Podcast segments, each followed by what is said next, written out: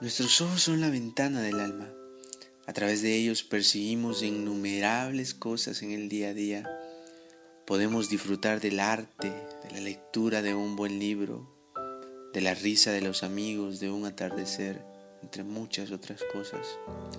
Personalmente, creo que hay cosas tan hermosas que no se pueden percibir con los ojos.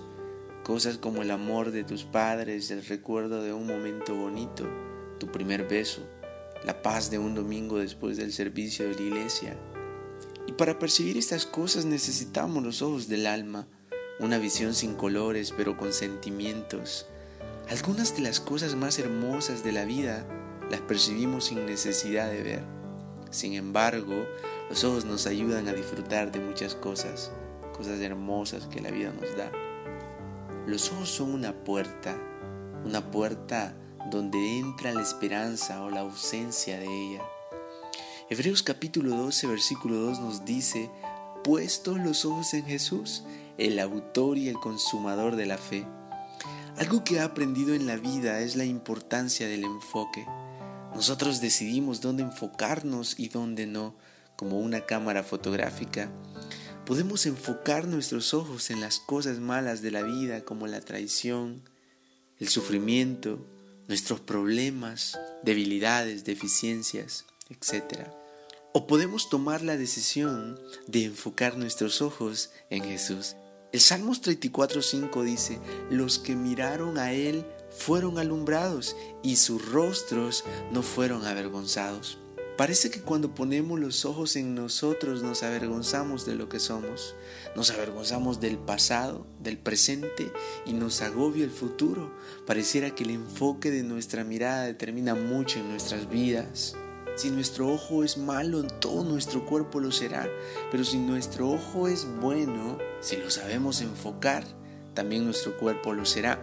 Y pues bueno, con los días vas aprendiendo a mirar Aprendes a sentarte del lado correcto del autobús y disfrutar del paisaje.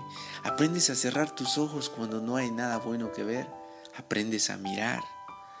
Algo que me encanta de Jesús es que Él siempre tiene sus ojos puestos en nosotros y nos llama a poner nuestros ojos sobre Él.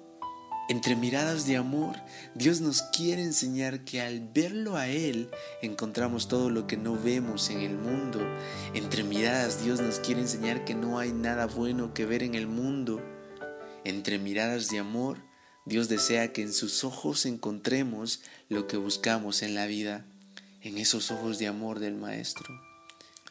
Ojos llorosos, ojos cansados son los que muchos llevan hoy en día.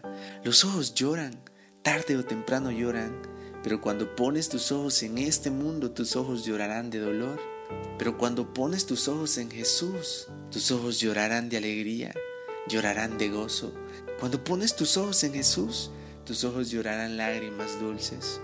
Job 34:21 dice que sus ojos observan los caminos del hombre y ve todos nuestros pasos. Jesús siempre nos ha observado con ojos de amor y de misericordia. Él siempre nos ha visto. Dios nos busca con la mirada y espera que le correspondamos poniendo nuestros ojos en Él. En lo personal guardo muchas miradas tras mis pupilas. Miradas que he decidido guardar. Pero las miradas que más recuerdo son esas cuando le volví a ver y él me estaba viendo con ojos de perdón. Jesús siempre tiene sus ojos sobre nosotros y entre miradas de amor, Jesús cautiva nuestras almas y nos atrapa en una historia, una historia que siempre estuvo tras sus pupilas y que espera que al poner nuestros ojos en Él nos demos cuenta que esta historia siempre, siempre estuvo escrita.